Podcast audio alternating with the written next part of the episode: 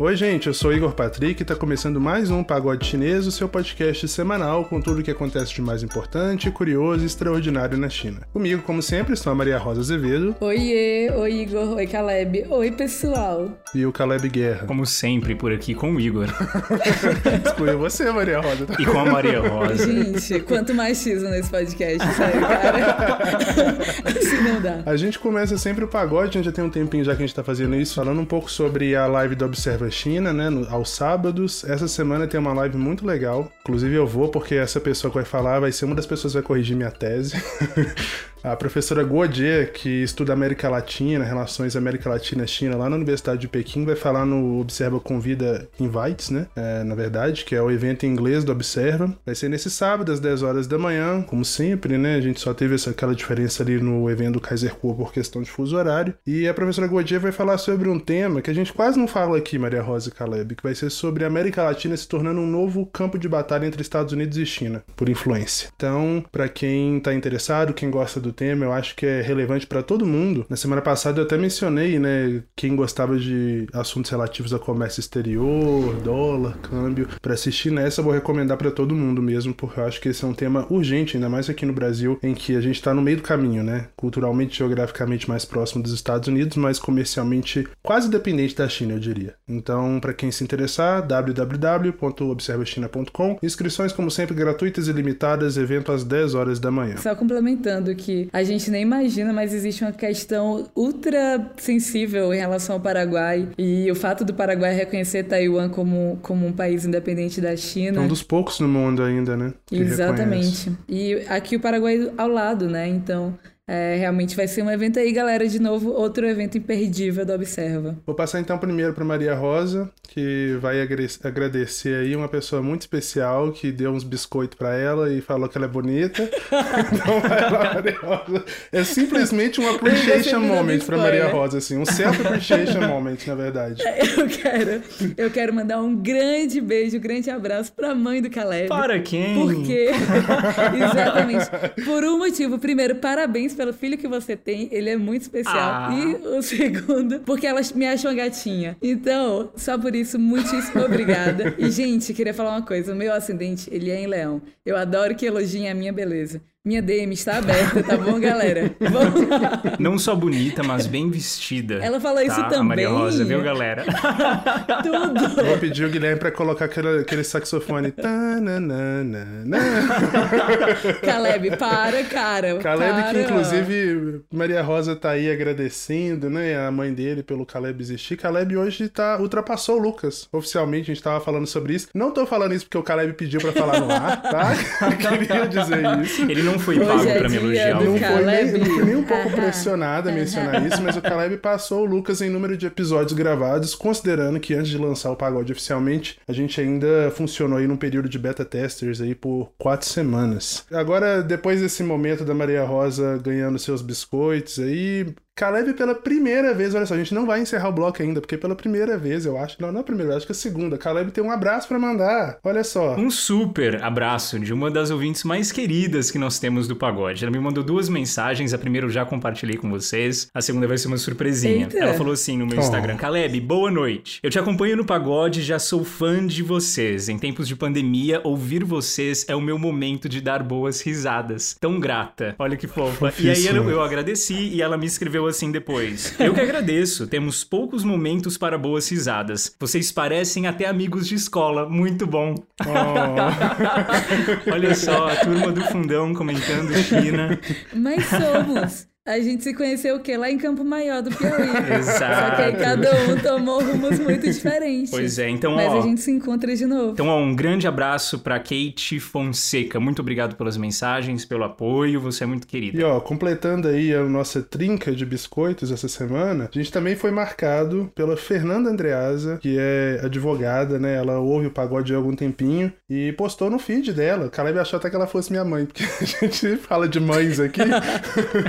Não é minha mãe, não, ela é só uma ouvinte mesmo. Só entre aspas, né? Uma querida ouvinte. Ela postou assim, ó: um dos meus podcasts favoritos. Jovens inteligentes e competentes fazem deste podcast uma excelente e agradável maneira de conhecer os negócios, a cultura e o dia a dia da China. Recomendo muitíssimo. Olha que fofa, gente. Ai. Sempre quando alguém chama a gente de inteligente, a gente fica meio Lisonjeado. Eu não fico, não, eu aceito. Porque Obrigado. Ai, cara, eu não posso com essas coisas. bonita, bem vestida, inteligente, nada arrogante. Eu não posso com essas coisas. Eu já sou um pouco insuportável. É, desse Hedonista nem um jeito, pouco, cara. mas enfim, não vou expor, não vou expor. E, e gente boa, e gente É boa. isso. Bom, então vamos terminar então esse minutinho aqui dos recados e ir para o primeiro bloco, nosso bloco de notícias, né? Roda a vinheta.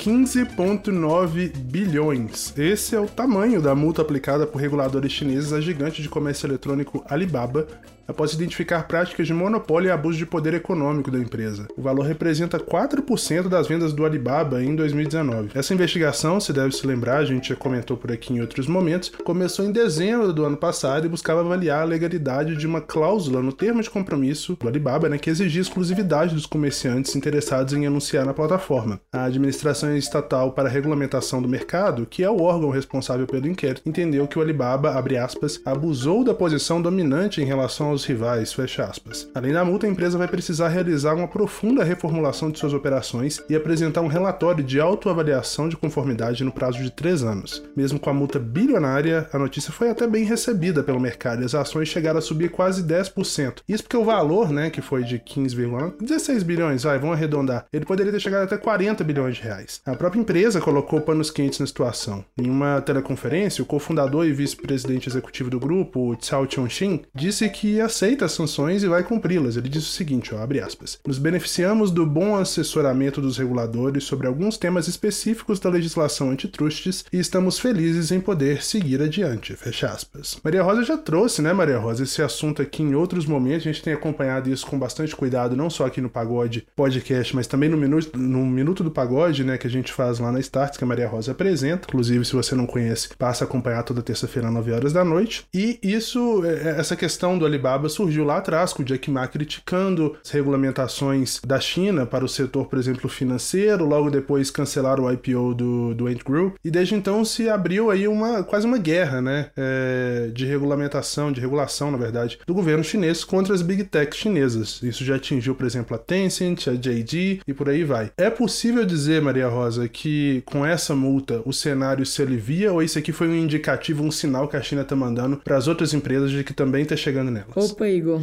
Vamos lá, mas vamos no começo, né? Esses casos de disputas regulatórias aí contra monopólios, isso realmente virou um dos grandes temas mundiais, né? Vale lembrar que várias discussões similares a essa estão acontecendo no mundo inteiro, né? Primeiro a gente tem aí o caso dessa discussão em relação a qual é a participação das big techs, qual foi a participação dessas big techs dentro da invasão que houve no Capitólio, né? Tudo foi muito acordado dentro do Facebook, do Instagram, que são inclusive da mesma empresa, né? Todos são do Facebook, do Mark Zuckerberg. Tudo que foi decidido dentro do Twitter também. Então tudo isso incita a discussão sobre qual é o papel que essas empresas têm de intervir quando alguma coisa desse tipo acontece, né? E essa discussão finalmente chegando de forma consistente aí dentro do Senado, principalmente, né, americano. Outra discussão que vale comentar também, é, a gente viu recentemente o Google ameaçando sair da Austrália. E vale lembrar que o Google tem 90% de share quando se fala de buscadores aí dentro da Austrália, né? Razoavelmente similar ao que acontece também em outros grandes países do mundo em relação à importância do Google. Eles ameaçaram sair depois que houve uma decisão do governo australiano que forçaria o Google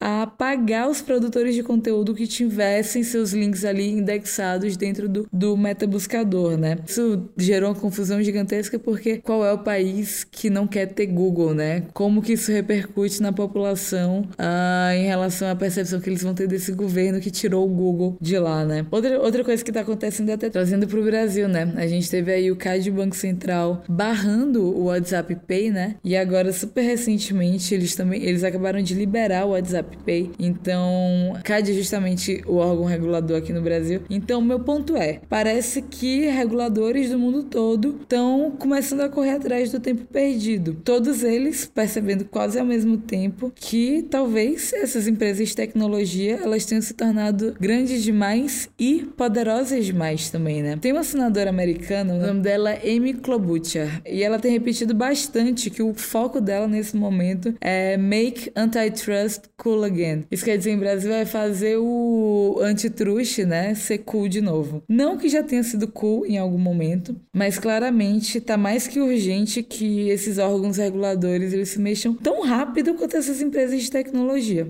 Ok, agora dado esse, esse contextozinho global, vamos falar de China, né? É, entrando um pouquinho mais nos motivos, o governo chinês ele tá punindo principalmente essa cláusula que é algo clássico de monopólios, que é de impedir que o Alibaba tem feito, que é de proibir que uma loja, por exemplo, venda em um outro e-commerce que não é do Alibaba ou do grupo Alibaba, né? Por exemplo, se você tem uma loja e você começa a vender ali, quer vender também no JD.com, você é expulso do Alibaba. E quem que vai querer ser expulso da maior plataforma de e-commerce de todas, né? E aí isso faz com que ah, o JD tenha menos sellers e que o Alibaba fique cada vez mais poderoso porque algumas coisas vão existir lá dentro e aí o resto vocês já entenderam, né? Mas essa prática, junto àquele momento que a gente já falou várias vezes aqui no Pagode, onde o Jack Ma ele aparentemente irritou, né, o governo chinês, falando que chamando o sistema financeiro de lá de, de loja de penhores, muita gente tem colocado essas duas coisas como os grandes motivos para essa movimentação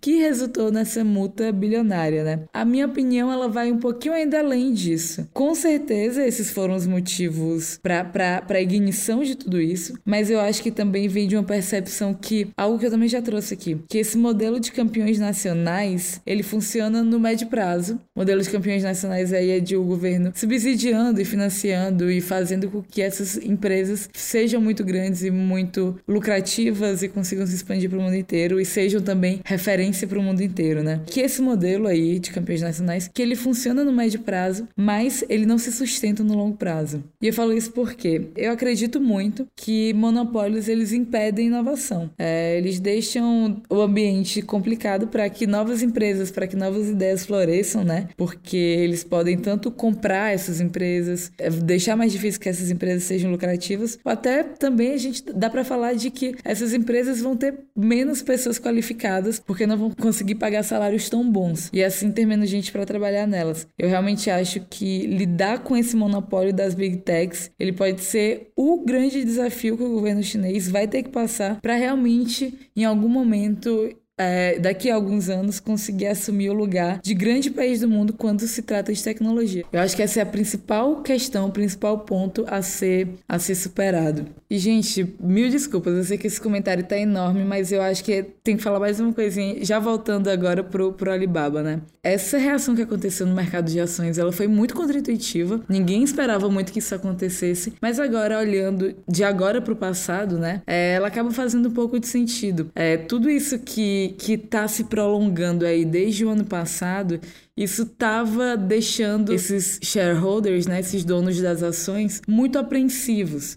Então, primeiro que isso deixava as ações do, do Alibaba num patamar mais baixo do que geralmente acontecia, principalmente quando a gente compara com a Tencent, as duas tinham um valor de mercado muito parecido e o Alibaba perdeu muito valor de mercado, a Tencent subiu muito e o Alibaba não subiu com a mesma frequência. Além desse ponto do, de estar num patamar um pouco mais baixo, provavelmente, a sanção foi feita pelo governo, né? Gente, foi uma multa de 16 quase bilhões de reais. Isso é muito dinheiro. Não tô falando que isso não é relevante, mas mas muitas pessoas esperavam também que o governo uh, chinês mandasse também diretrizes sobre o que aconteceria, fizesse também outras medidas mais drásticas de realmente mudança nesse modelo de negócio, proibições, algo assim, o que não aconteceu. Então, isso fica a critério do Alibaba. Vocês estão errados, vocês têm que mudar aí e vocês decidam como vocês vão mudar e vocês vão ter que pagar esse dinheiro. Basicamente foi isso que aconteceu. Então, isso deixou muita gente muito mais aliviada. Agora, Igor, desculpa, mas respondendo a tua pergunta, outras empresas já estão sim na mira. Não tem como não falar do,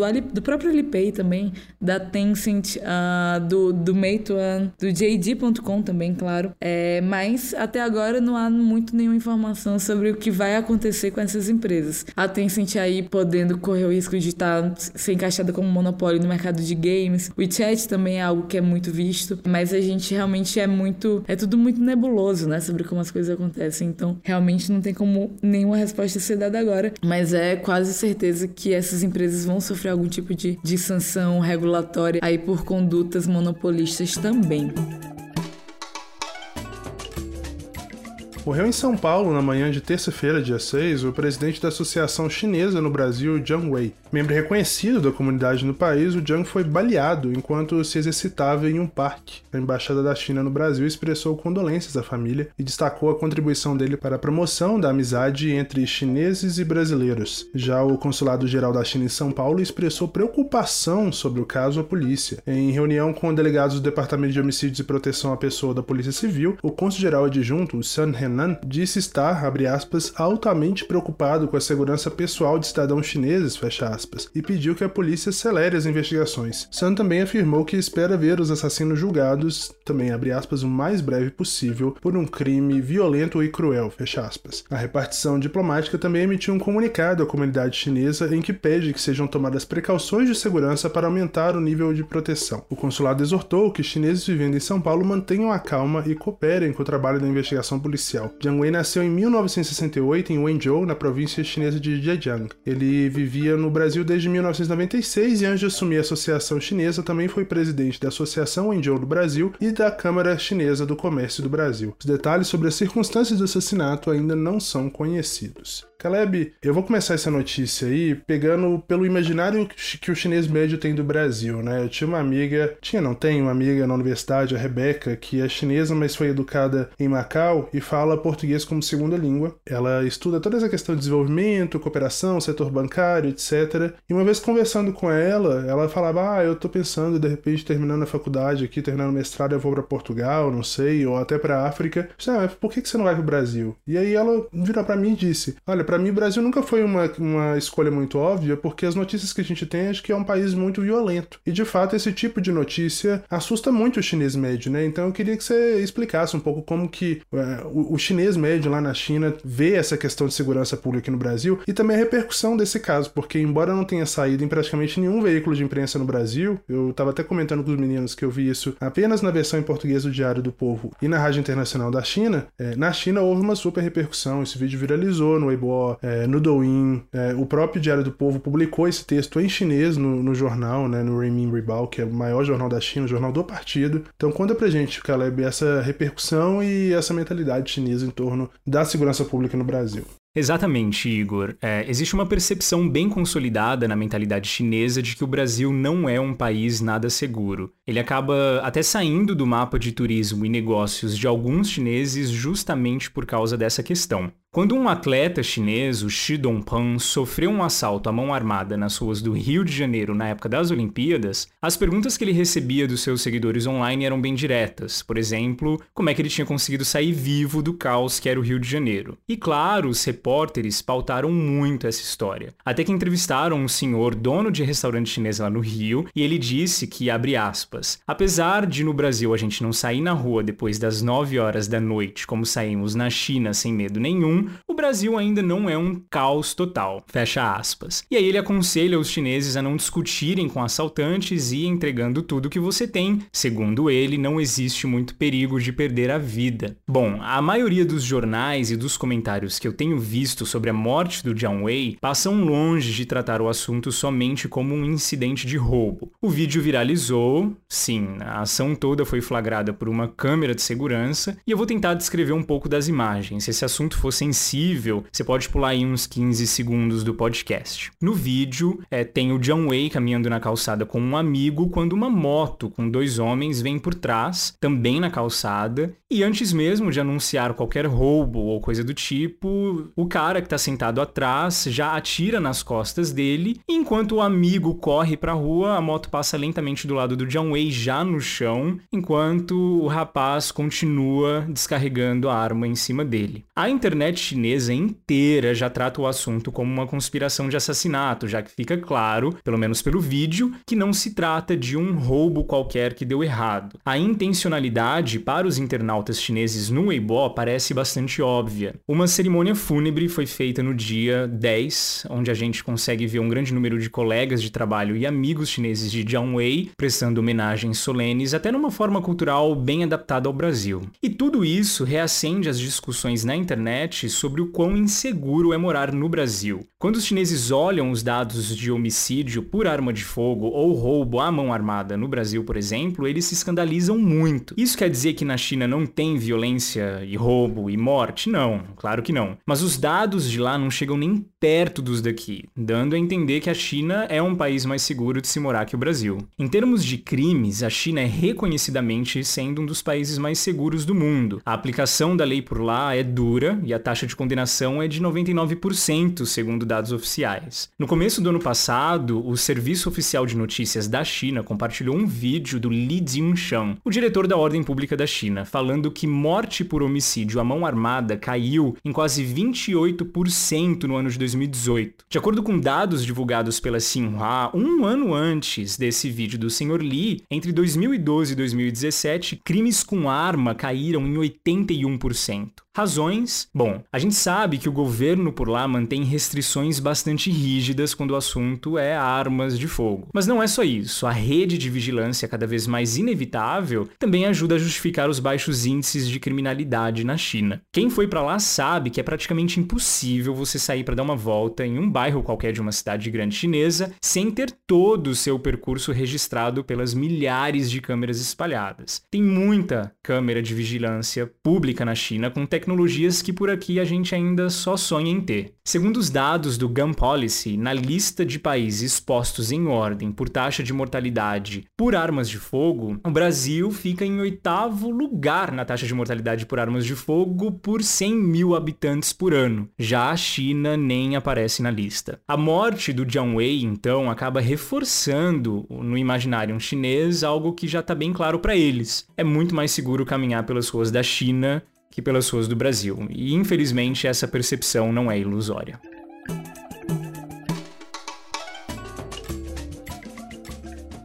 Um vídeo mostrando uma jovem de 20 anos com deficiência intelectual se casando com um homem 35 anos mais velho que ela na província de Henan estourou na internet chinesa. Nas imagens, a mulher identificada apenas pelo sobrenome Yao é vista sentada em uma cama, soluçando alto, enquanto o noivo enxuga as lágrimas dela com lenços de papel. A câmera gira então para a mãe da noiva que é vista sorrindo, enquanto um homem não identificado diz ao fundo: Não chore, você está prestes a se casar. Não chore. Como tem deficiência, Yao não pode dar consentimento e, portanto, o casamento não foi validado legalmente. A lei, porém, não impede que eles vivam juntos ou tenham filhos. De acordo com o site White Knight Workshop, o casamento foi arranjado pelo pai dela. O portal ouviu moradores locais sobre o evento e na vila onde ela mora, a resposta parece ter sido positiva. A maioria dos vizinhos aponta que o pai tá velho e não vai poder cuidar da filha por muito mais tempo. Já na internet, o caso teve uma enorme repercussão, motivando uma discussão intensa sobre consenso e questionando a tradição de casamentos arranjados na China. Caleb, é, o vídeo é um negócio que choca bastante, porque você vê uma pessoa claramente desesperada, que não tem condições de dizer não ou de resistir àquela situação. E depois, quando você vai ler esse texto completo, né, nesse site aqui, e até as matérias que continuaram o assunto né, na mídia chinesa, os moradores acham super tranquilo, é, super normal. E parece que essa prática de casamento com pessoas com deficiência intelectual, sobretudo na zona rural, é, ela vem aumentando nos últimos anos, né? Até por essa questão que a gente até já trouxe aqui, você já comentou a respeito respeito da falta de mulheres para casamento, o envelhecimento da população em geral. Então conta pra gente como que é a situação lá na China e como que a internet viu esse caso, né? Porque eu imagino que as pessoas devem ter ficado um pouco chocadas como eu fiquei e muita gente ficou também. Depois dessa repercussão toda que a notícia teve na internet chinesa, o pai da moça deu uma entrevista se explicando, dizendo que ela é sua única filha e pela deficiência intelectual que tem, ela precisa de auxílio para tudo, desde comer até se banhar. Ao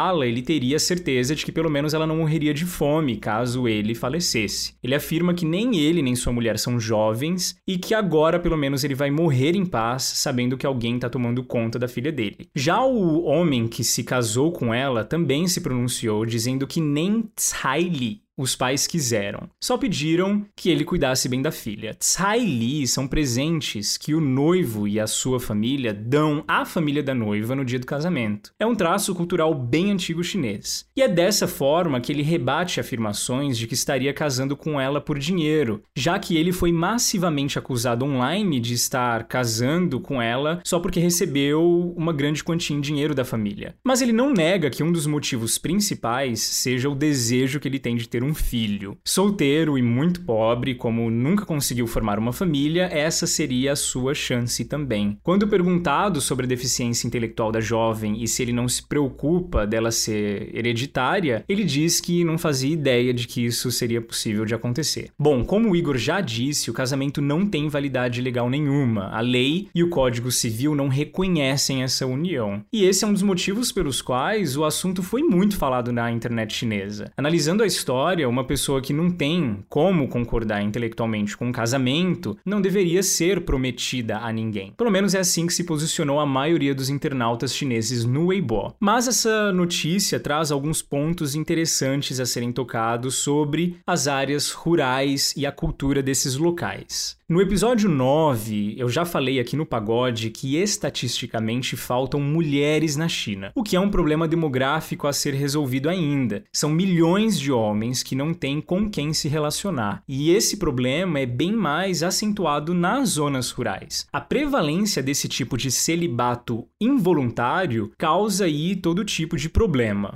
E com efeito, as consequências do desequilíbrio de gênero estão recebendo cada vez mais atenção. Né? Essas consequências vão desde fraudes matrimoniais até casamentos irregulares ou casamentos mercenários. E eu acredito que essa notícia se trata de um desses exemplos. Outra questão a ser notada é a ideologia confucionista, ainda muito influente em zonas rurais e que dá grande ênfase na piedade filial né, e a linhagem familiar. Não ter filhos seria uma desonra imperdoável. O casamento é altamente valorizado e considerado essencial. Todos os homens devem se casar. Isso faz com que, enquanto as taxas de casamento estão caindo em países como Estados Unidos e outros da Europa, a taxa da China permaneceu alta. E com uma grande migração de noivas rurais aos centros urbanos, e sendo justamente em zonas rurais onde essa cultura de piedade filial milenar tem suas raízes mais profundas, é exatamente aqui que esse tipo de notícia tem as maiores chances de acontecer. Bom, de acordo com a Federação de Pessoas com Deficiência da China, existem aproximadamente 5 milhões e meio de pessoas com deficiência intelectual no país. E o número dessas pessoas que reside em áreas rurais é o dobro das que moram em áreas urbanas, onde existe inclusive melhor acesso a tratamentos e suporte governamental. O medo, então, de que ao partirem a filha não tenha muito auxílio e cuidado é real e influenciou na decisão dos pais de arrumar um casamento para ela. Um funcionário do governo de Biyang, na província de Henan, deu uma entrevista divulgada no Shangyou News, dizendo que embora os indivíduos não fossem legalmente capazes de se casar, porque a deficiência intelectual da jovem anulava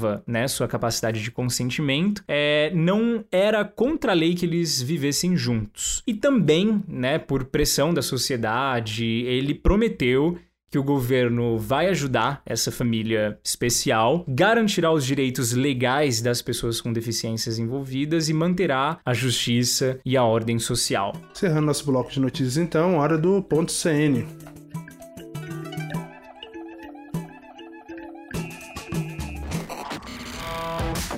O ponto CN é um oferecimento Start-se.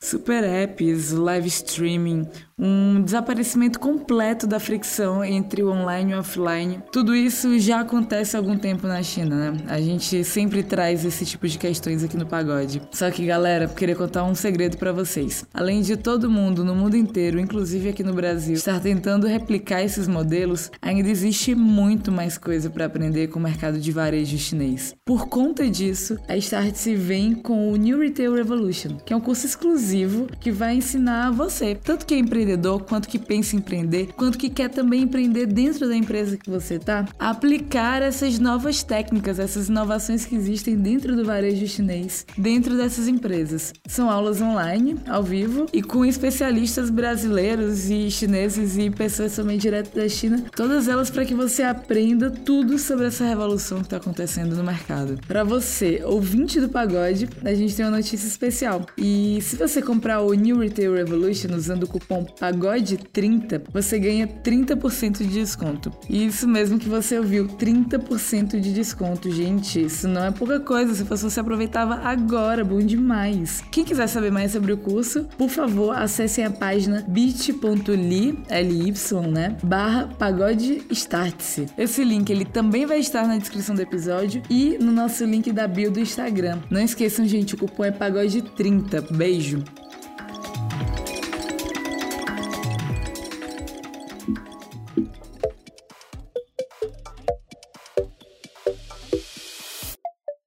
Você que tá querendo trocar de telefone esse ano, ou tá pensando em comprar um videogame novo, é bom preparar para dor no bolso. Mas calma, que a situação não tem nada a ver com a alta no dólar, mas sim com a escassez mundial de semicondutores causada por um problema aí na linha de produção de uma empresa chinesa que é a principal fornecedora desse material no mundo. No ponto CN dessa semana, a Maria Rosa vai explicar melhor o que, que aconteceu e como essas pecinhas, né, tão pequenas, estão no olho do furacão da indústria tecnológica mundial. Vai lá, Maria Rosa. É, Igor, eu lembro da primeira vez que eu ouvi falar de semicondutores se eu não me engano, foi com a Cláudia Trevisan e ela tava comentando sobre essa coisinha, esse, esse nome que eu nunca tinha ouvido e que eu não sabia muito bem o que que era, mas ela tava tratando com uma seriedade muito grande e esses semicondutores como um dos pontos-chave quando se fala da competição e também da cooperação, né? É, que existe entre Estados Unidos e China. E não só isso, mas também é, esses semicondutores como um dos principais pontos de dor quando se fala da, da continuidade do avanço tecnológico chinês, né? Por isso que a gente pensou esse ponto CN justamente para conseguir dar uma luz que todo mundo mal conhece, mas já devia considerar pacas, porque eles que são os responsáveis por vocês estarem escutando esse podcast tão bacaninha aí nesse momento. E gente,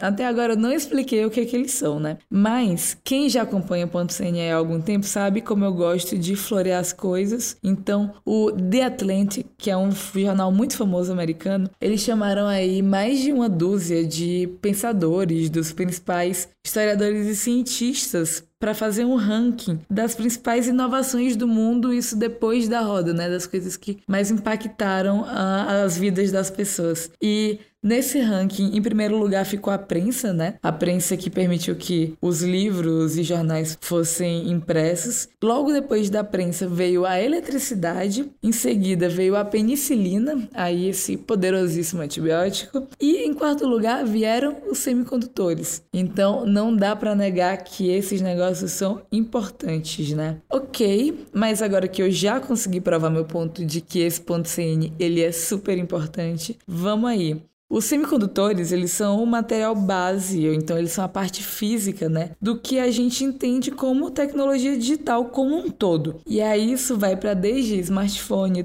tablet, laptop, até mesmo, por exemplo, o que faz com que os servidores consigam colocar as coisas em nuvem. Tudo isso precisa de semicondutor. E esses objetos, né, esses objetos minúsculos, quase podendo ser até microscópicos, a gente pode tratar eles como chips, né? E colocar colocando numa linguagem mais, mais nerd, basicamente o que eles fazem é permitir que uma lógica matemática computacional, né, ela possa passar dos humanos para uma máquina. Então, com isso a gente consegue tratar semicondutores com a mesma relevância que a gente trata manufatura falando de uh, revolução industrial. Isso é o quão relevante eles são para toda a revolução tecnológica que a gente está vendo acontecer, né? Com o passar do tempo, a gente consegue perceber esse aumento das tecnologias. E isso isso só acontece porque também há um aumento na forma como esses semicondutores eles são feitos, né? Seja a tecnologia que é usada para a confecção desses materiais, então se consegue produzir semicondutores cada vez mais compactos, né? Cada vez menores, lembrando que eles são medidos em nanômetros, né? Então eles são realmente muito pequenos, mas também por conta disso, se consegue adicionar cada vez mais camadas, né, dentro de um semicondutor. Então isso faz com que eles consigam ter uma memória cada vez maior e essa memória cada vez maior também faz com que se exista uma rapidez, ou seja, com essa rapidez também se consiga desenvolver lógicas cada vez mais complexas, né?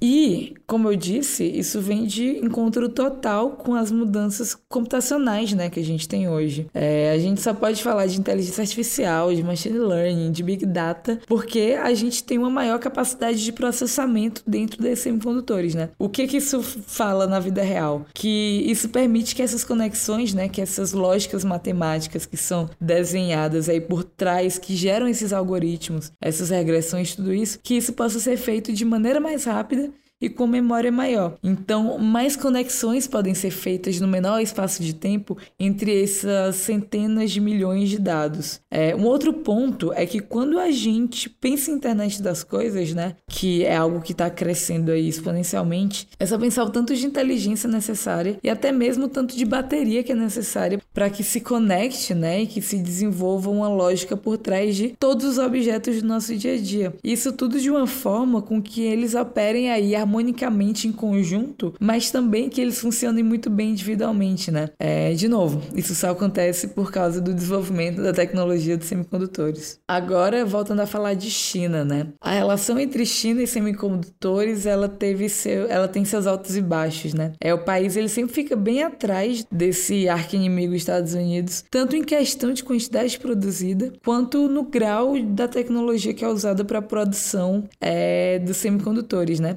Principalmente porque a gente tem os Estados Unidos como berço dessa tecnologia, né? Então eles têm até hoje uma produção muito mais avançada. Trazendo aqui alguns números, é todo ano a China importa 300 bilhões de dólares de semicondutores dos Estados Unidos. O, o caminho inverso ele também ele também se faz importante, né? 25% da receita americana de, de semicondutores ficando aí à mercê do capital chinês, né? Essa situação de dependência, ela aparentemente não agrada nem um pouco nenhum dos lados. O que a gente tem visto é um governo chinês que constrói uma indústria de semicondutores há mais de 30 anos, né? Então já foram bilhões de dólares gastos nessa tentativa de gerar os campeões nacionais. Novamente eu trago esse termo. Então, empresas chinesas que seriam capazes de concorrer aí diretamente com essas grandes empresas americanas, né? E o governo chinês eles têm um plano bem ambicioso quando se fala disso. Eles esperam até em 2025 conseguir produzir domesticamente 70% dos chips que são necessários para a indústria chinesa. Esses dados estão disponíveis para serem conferidos aí dentro do 14º plano quinquenal, né, que o que o governo chinês libera com as com, a, com as diretrizes que vão acontecer nos próximos cinco anos. E dentro desse plano, 1.4 trilhão de dólares estão destinados, né, estão lá reservados, estão lá reservados, estão lá direcionados para o desenvolvimento dessas chamadas tecnologias críticas, né, também chamadas de tecnologias da independência. Eu falo um pouco mais disso num ponto CN que aconteceu algum tempo atrás sobre o Made in China 2025, que eu falo também desses planos que foram traçados pela China para 2025. É, o governo americano ele também não está nem um pouco calado nessa história. O presidente atual, né, o Joe Biden, ele já afirmou que se isso que a China está fazendo, ele vai fazer também. Então, um fundo especial, esse fundo de 50 bilhões de dólares, ele foi criado para acelerar a produção doméstica americana de chips também. Aí, por lá, a gente também tem visto algumas mudanças muito importantes acontecendo nesses últimos tempos, né? Foi um aumento de 38% na receita das vendas, né, desse ferramental aí tecnológico, e isso só durante o último ano, agora esse último ano de pandemia. Os atritos entre esses dois países eles também se mostram por meio de sanções econômicas. E aí um aumento nas taxas de importação e também de exportação, né, que acontecem entre China e Estados Unidos, principalmente quando se fala da importação de semicondutores mais tecnológicos e esses que vão principalmente dos Estados Unidos para a China, né? É, já que muita gente estima aí que a China está mais ou menos uns 5 anos atrás em termos de tecnologia quando a gente compara com a, com a produção americana. Isso equivale mais ou menos a entre duas ou três gerações aí de chips. O que é inegável é o papel que esses chips tiveram para a construção da China ultra high-tech que a gente se acaba de falar aqui hoje, né? E com certeza, sem esses semicondutores americanos, essas empresas, essas grandes empresas chinesas empresas, né? Deve falar de Alibaba, Tencent, Baidu. Nenhuma delas teria o nível de expertise que eles têm hoje.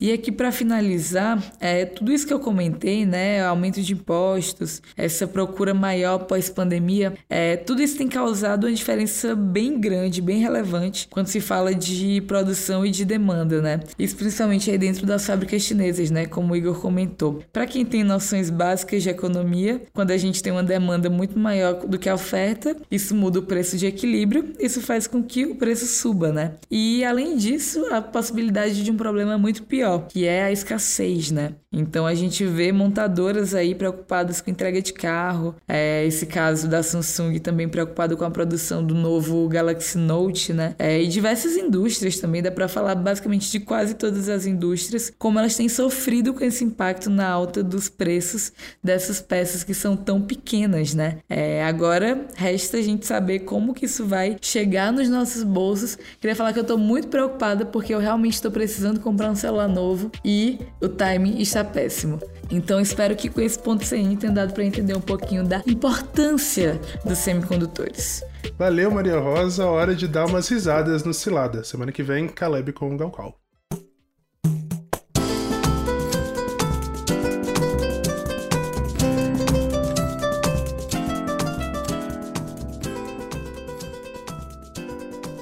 Chinês é uma língua difícil, todo mundo já sabe, né? Mas às vezes os próprios chineses subestimam os estrangeiros e pressupõem que a gente não é capaz de conversar no idioma. Claro que acaba rendendo umas histórias bem constrangedoras, né? No Cilada de hoje, a Mariana Pontes vai falar sobre situações que aconteceram com ela no elevador, envolvendo aí essa questão da barreira linguística e alguns chineses um tanto quanto cara de pau falando dela na frente dela. Vamos ouvir.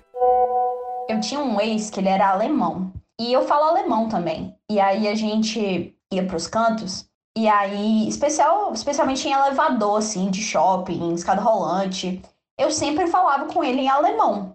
E alemão para lá e alemão para cá. E dois estrangeiros, e eles sempre achavam, tipo assim, ah, que estrangeiro automaticamente, ah, você fala inglês. E, e aí, várias vezes você escutava os pais perguntando para os filhos: e aí, e aí, o que, que eles estão falando, hein? Aí tu consegue entender? Você consegue entender? É, o que, que eles estão falando em inglês? tipo, falando da gente, na cara da gente em chinês. Tipo, simplesmente achando que a gente não. Achando, um, que a gente falava é, inglês, e outro, achando assim que, que o filho ia entender o que a gente estava falando e que a gente não ia entender, falando da gente na cara da gente. E várias vezes eu chegava assim, mandava na lata: olha, cara, eu, eu consigo te entender, o que você está fazendo não é, não é legal, não é bacana tá falando de mim na minha frente. É, a gente não tá falando inglês, a gente tá falando alemão. Seu filho não vai entender, porque ele não estuda alemão, ele estuda inglês na escola. E aí a galera ficava super constrangida, mas o chinês tem muito essa mania. Muito essa mania. De falar muito mal na sua cara, assim, tipo, sei lá, olha essa estrangeira velha gorda, sei lá. Tipo, eu escutei muita coisa bizarra, bizarra, assim, tipo, falando de mim na minha frente. E assim, acho que eu reagia só metade das, das vezes, assim. Em defesa dos chineses, eu também já falei muito mal de gringo com eles na minha frente. Então acho que não Sempre. é uma exclusividade chinesa, não. Você já falou muito Sempre. mal de todo mundo, Igor? na frente das pessoas. Ah, já. E já, e já, já passei falou. vergonha. Eu vou contar duas situações aqui. Eu vou chegar nessa questão dos chineses falando mal da gente na nossa cara. Mas eu vou contar duas situações aqui que quando eu ouvi esse áudio pela primeira vez me lembrou. Primeira vez eu estava em Berlim com um amigo meu. E aí a gente estava num, é, no metrô e tinha uma mulher, Maria Rosa Caleb. Eu não sei se eu vou conseguir explicar para vocês o tamanho da cafonice, mas ela tava com um vestido de lantejola, com uma cauda gigantesca. Uma cauda tipo. A antítese da Maria Rosa. Ai, amo. Ah, eu adoro lantejola, Não, mas um chifão, laranja com penas, isso tipo assim, umas 4 horas da tarde. E aí é, eu vi isso e tava com um amigo meu brasileiro, né? Comentei com ele, assim, nem falei alto, comentei com ele. Nossa, mas que vestido cafona, meu Deus. A mulher cruzou os braços. Ai, mentira aí. Veio pra mim. Meu vestido não é cafona, não, vice? Ai, gente, nossa, eu queria, eu queria pular na frente do metrô, sério mesmo, que, que vergonha. Ela tava indo curtir um techno no Bergheim e tu tava era por fora, ela ia entrar e tu Cara, eu não sei o que ela tava fazendo, porque era dia de semana, eu juro por Deus, tipo, as pessoas tinham que se desviar para não pisar no, na cauda do vestido dela, e era tipo 4 horas da tarde, sabe? Tipo, não sei por que aquela mulher tava Ela ia fritar no techno, Pode ser mesmo, Berlim tem, uma, Berlim tem umas baladas assim, né, que, é que começa de tarde e vai até, sei lá, dura dois, três dias, mesmo. Não, mas tem, assim. tem balada que não fecha, né? Tipo, tem? sei lá, o Bergheim, que é esse que eu falei, é, que é um do. que é provavelmente a principal balada mais famosa, né? De, de Berlim. E é essa que você tem uma fila de. que você fica três, quatro horas na fila. E o cara da porta. Ah, é, é Borgen o nome desse lugar, não é? Não? Um negócio assim. Bergheim. Bergheim. Bergheim. É, eu já fui nesse lugar já, fiquei traumatizado, inclusive. Pois é, então, tipo, e aí o cara deixa você entrar ou não deixa, Sim, né? Então é, ele olha pra você pela sua roupa, pelo tudo e se, se você é, talvez ela tá querendo se destacar mesmo. Exatamente. Mas a segunda é isso. Cara, a Maria Rosa é muito viajada. né? é, é... Maria Rosa é dessas. Aconteceu uma coisa comigo na Eslováquia, amigo, na, aqui em praça, na praça, aquela.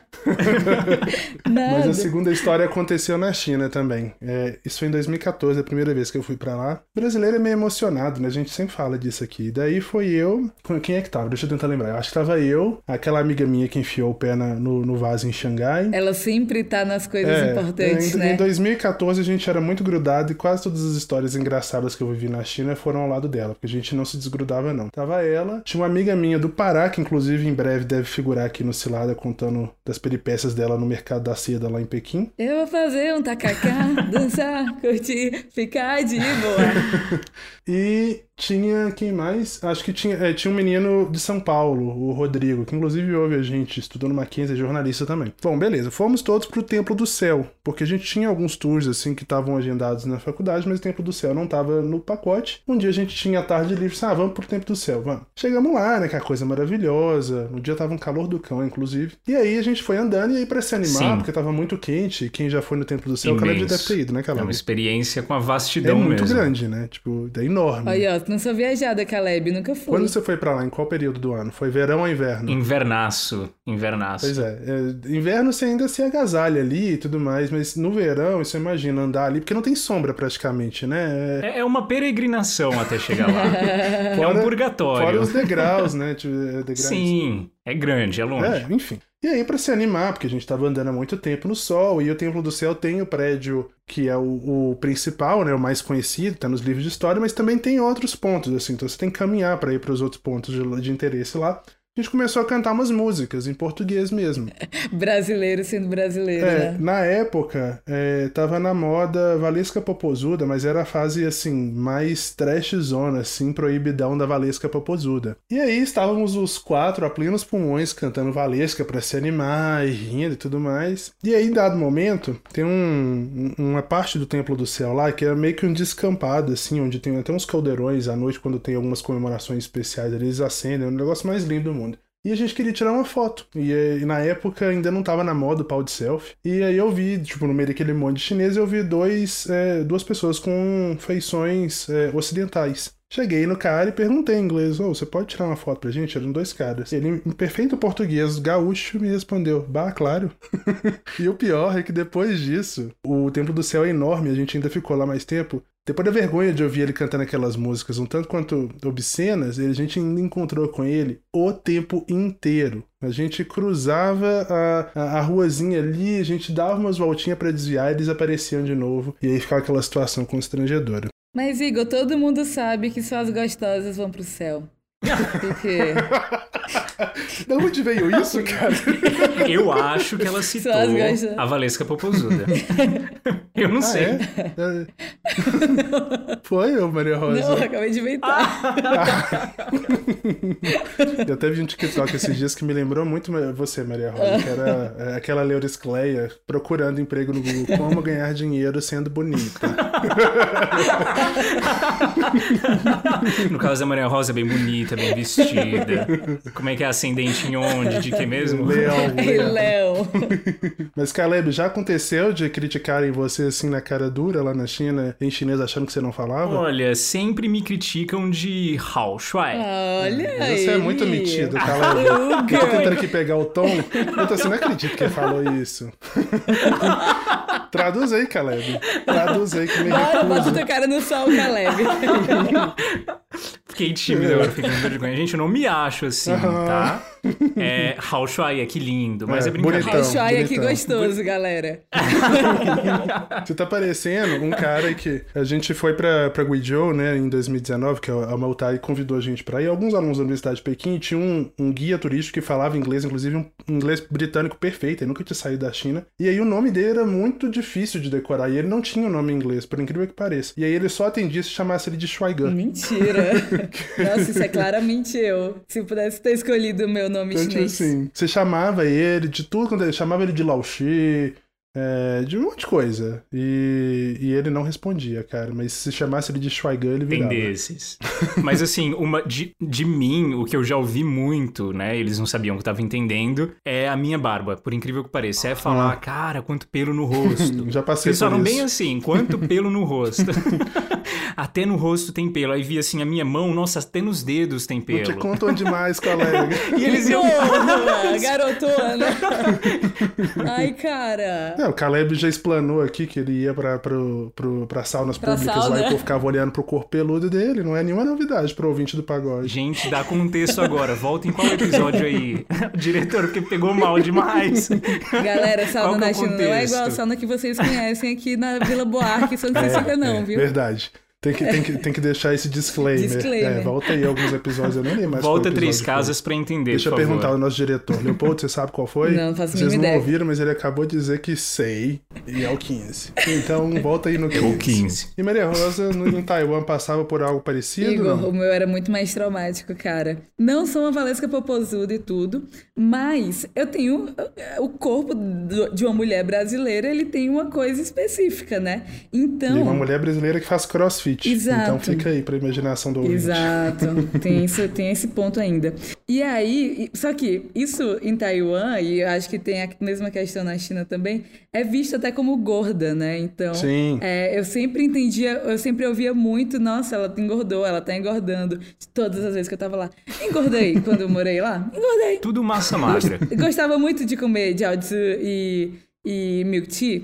Comia bastante. Engordei sim, talvez 15 quilos. Mas eu não gostava de ficar ouvindo que eu tava gorda o tempo inteiro. E ah, eu já era chamada de gorda no momento que eu cheguei lá. Então não foi só porque eu engordei. É porque eu sou uma É o gostosa. podcast do pagode. Mas pra chinês, pra falar mal de você em chinês, sempre tem, assim. Pra mim é muito comum, inclusive, é, eu não vou acertar os tons, Caleb, inclusive, Caleb vai me dar aula de particular de chinês pra poder acertar isso, que é a minha principal dificuldade. Mas, Caleb, o que, que significa quando alguém chega atrás de você e fala Lawai Mei Suju? Hum, Traduz aí pro pessoal. hum, significa estrangeiro não tem muita educação. Estrangeiro é mal educado. não se comporta. Não sou, gente, sou um fofo. é o lírio Isso do aconteceu, vale. eu vou dizer, em uma situação que realmente não tive educação, que foi atravessar a faixa de pedestre é, com um sinal fechado. Isso pra chinês é uma coisa horrorosa de fazer, e aí admito, eu tava atrasado, eles que lutem. E a segunda foi porque uma chinesa passou, furou fila na minha frente, eu fiquei puto com ela e fiz questão de mostrar pra ela que eu tava furando fila de novo e passei na frente dela. E ela falou isso. Questões culturais. Bom, então eu vou encerrar o áudio, né? Obrigado pela participação, Mariana. Mariana, muitíssimo obrigado. Primeiro, você é tudo. Quando você vier ao Brasil, por favor, bora tomar uma. E eu queria falar o orgulho que eu tenho de ver cearenses conquistando a China. Gente, vocês não têm noção. A Mariana é famosérrima. Ela é famosa, ela tem milhões de seguidores nas redes sociais chinesas. Exatamente, ela é, tipo, muito famosa. E ela vai participar do Fundo de Cantão algum dia e vocês vão ver o quão gente boa ela é também. Eu quero que ela conte pra gente, porque ela até mandou um áudio lá no, no nosso grupo, né, Maria Rosa? Mandou pra você, você repassou pra gente, contando como que ela ficou famosa na China. Essa história é interessantíssima. Mas aí Gente, vai, é muito maravilhoso. é, vai demandar um 40 minutos, uma hora de fundo de cantão, porque no Cilada não dá tempo, não. Isso, e ela tá falando como ela, ela tava falando alemão e chinês no mesmo elevador, sabe? Você imagina a cabeça dessa pessoa, né? Tipo, tanto, tanto que deve ser inteligente. O também. povo cearense é bom demais. Beijo, Leopoldo também. Gente, o povo do gargalhou aqui. Leopoldo, Leopoldo, que é nosso diretor, que fala alemão fluentemente. Tô aqui aumentando a história. Mas, e também está estudando chinês com o Caleb. Então, cearenses Com o Caleb. dominando o Caleb mundo. virou professor oficial dos Exato. três aqui. Publi, publi, publi. Ah, eu gostei. A sua, a sua autoestima é muito cativante, Maria Rosa. Eu... Deixa aí o merchan, Ah, deixa vamos me chamar de gostoso aqui no Pode próximo deixar. episódio. De DM, galera. E é com esse merchan que a gente vai, então, de fato, encerrar o bloco. Ficou enorme hoje. Se você já passou por uma situação divertida lá na China, ou mesmo aqui no Brasil, lidando com o chinês e com a cultura chinesa, manda pra gente. É só gravar um áudio até 3 minutos e enviar no nosso Instagram ou pelo nosso canal oficial no Telegram. O link é t.me barra. A gente tá esperando seu relato.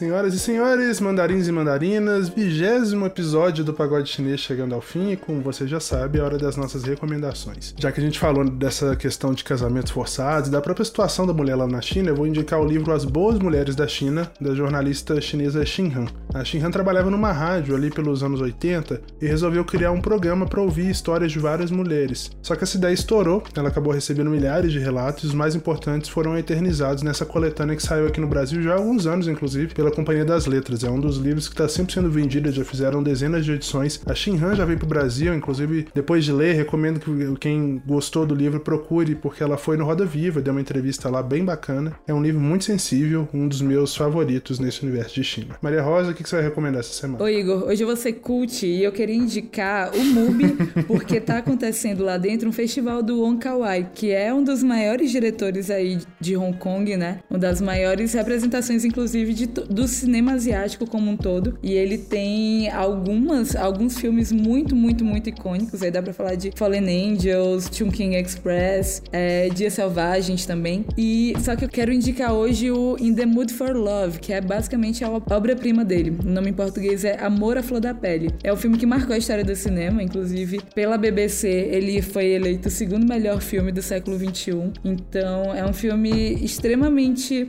sensível, ganhou prêmios diversos de fotografia em Cannes, ganhou prêmios de melhor filme também em outros festivais. Pra quem, quem se interessa por cinema em geral, não só por cinema asiático, é um filme que é obrigatório e tá aí disponível no MUBI. Como sempre, o link vai estar na descrição, né?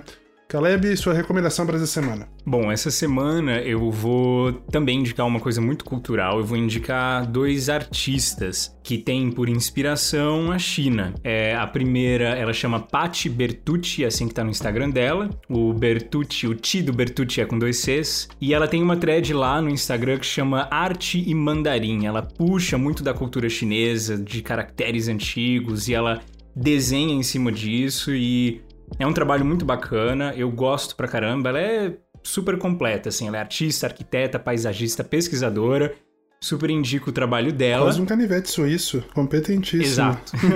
e também, pra quem não conhece a grande arte de Shufa, que é caligrafia chinesa, tem um cara que chama Otávio Natan 8. Também é o Instagram dele. Ele tá fazendo um trabalho muito lindo de Shufa. Eu gosto muito de caligrafia, eu escrevo muito mal. E o trabalho dele é muito bonito, eu gostei demais. É, eu vou brincar aqui, o Igor falou na semana passada que a minha indicação foi um recebido mendigado. Esse também.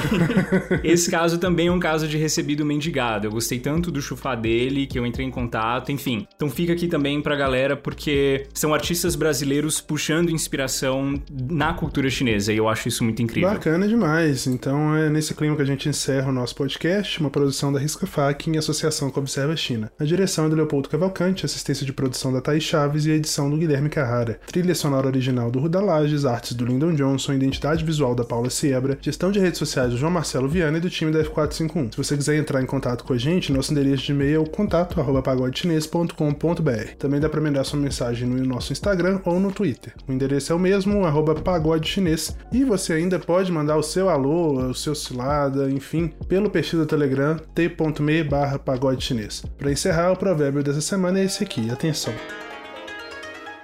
O homem só envelhece quando os lamentos substituem os seus sonhos. Beijo, gente. Até semana que vem. Ciao.